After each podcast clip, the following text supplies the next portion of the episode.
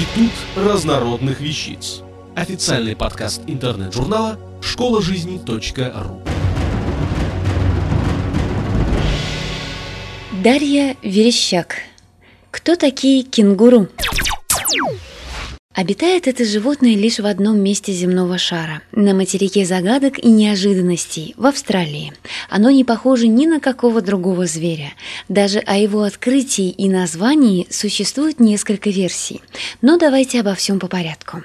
Это сейчас любой ребенок знает, как называется животное с большими мускулистыми задними лапами, длинным хвостом и кармашком на животе. А первые европейцы, оказавшиеся в Австралии, были очень удивлены, увидев его.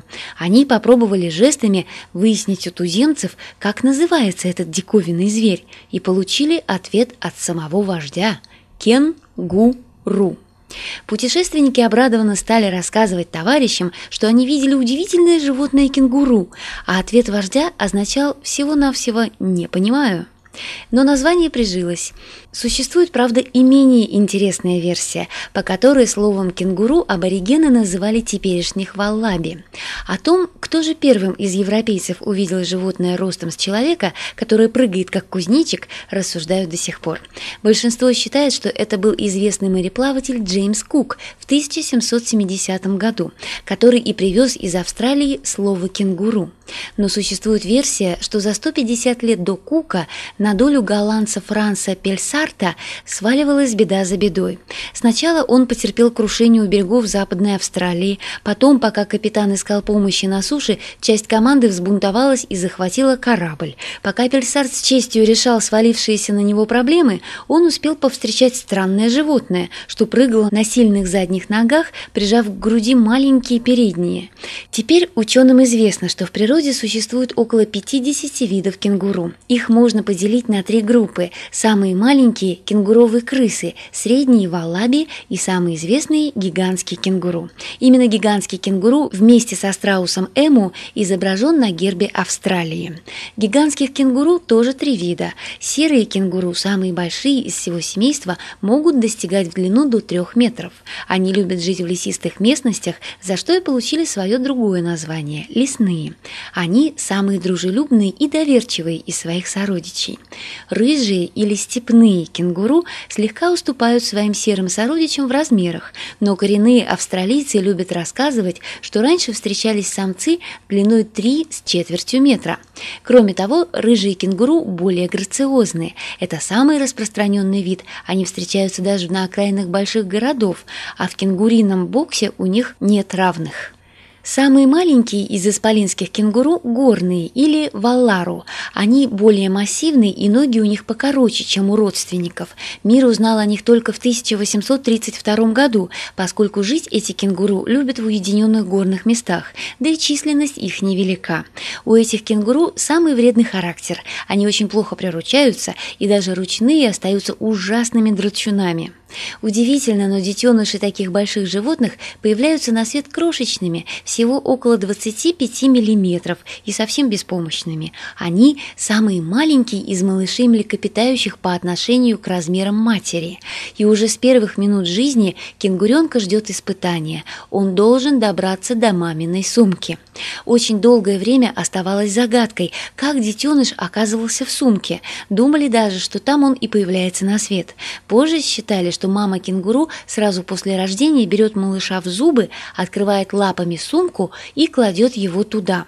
И только когда за кенгуру стали наблюдать в неволе, тайна открылась. Беременность у них длится около месяца.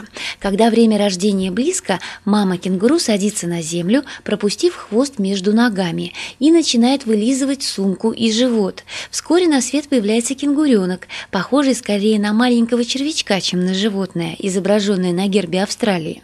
И этот червячок начинает свое двухминутное путешествие к сумке по вылизанной матерью дорожке.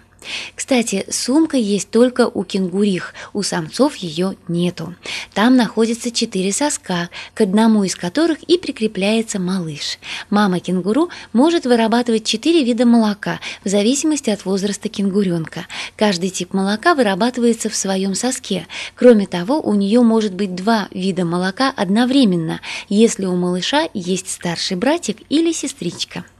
В сумке кенгуренок находится около 6-9 месяцев, и мать бдительно следит за ним. Она умеет сокращать мускулы у входа в сумку так, чтобы малыш не мог выбраться наружу раньше времени, или когда вне дома его подстерегает опасность. Но даже когда кенгуренок выходит в люди, он еще долгое время забирается в материнский карман, ища тепла и защиты. Всем известно, что кенгуру отличаются своей прыгучестью. При комфортном передвижении со скоростью 20 км в час кенгуру делают прыжки по 2-3 метра каждый, а когда спускаются по склону, могут прыгнуть и на все 12 метров. На коротких дистанциях кенгуру могут передвигаться со скоростью 50-60 км в час. В высоту они тоже неплохо прыгают. Взрослый самец запросто берет полутора-двухметровый забор, а если очень постарается, может прыгнуть и выше. Едят кенгуру в основном траву. В жаркое время дня звери отлеживаются где-то в тени, а пасутся вечером или ночью. Кенгуру могут долго, больше месяца обходиться без воды. А валлару научились сдирать кору с молоденьких деревцев и, слизывая сок, утолять жажду. Врагов у кенгуру немного. Серьезные неприятности им доставляют мошки, что скапливаются у водопоев. Они набиваются кенгуру в глаза, и от их укусов животные часто слепнут. Молодым животным частенько достается от лисиц, динго и хищных птиц. Но кенгуру умеют обороняться в случае опасности. Их главное оружие – длинные и узкие задние ноги, которые, кроме железных мускулов, снабжены еще и острыми когтями. Животное наносит удар, опираясь на массивный хвост. Он у них специальной конструкции. Позвонки в нижней его части уплощены, а жировая ткань развита очень сильно. Кенгуру могут и боксировать. Описывались интересные случаи, когда эти животные заманивали охотящихся на них собак в воду, а потом топили их передними лапами, не давая вынырнуть на поверхность. Кенгуру теперь можно встретить во многих зоопарках, и там они совсем ручные. Посетителям даже разрешается их кормить специальным кормом. Но если зазеваться, кенгуру может запросто отобрать пакетик с едой и распорядиться им по-своему. Автор статьи «Кто такие кенгуру?» Дарья Верещак. Текст читала Илона Тунка-Грошева. Институт разнородных вещиц. Официальный подкаст интернет-журнала школа жизни .ру. Слушайте и читайте нас на www.школажизни.ру.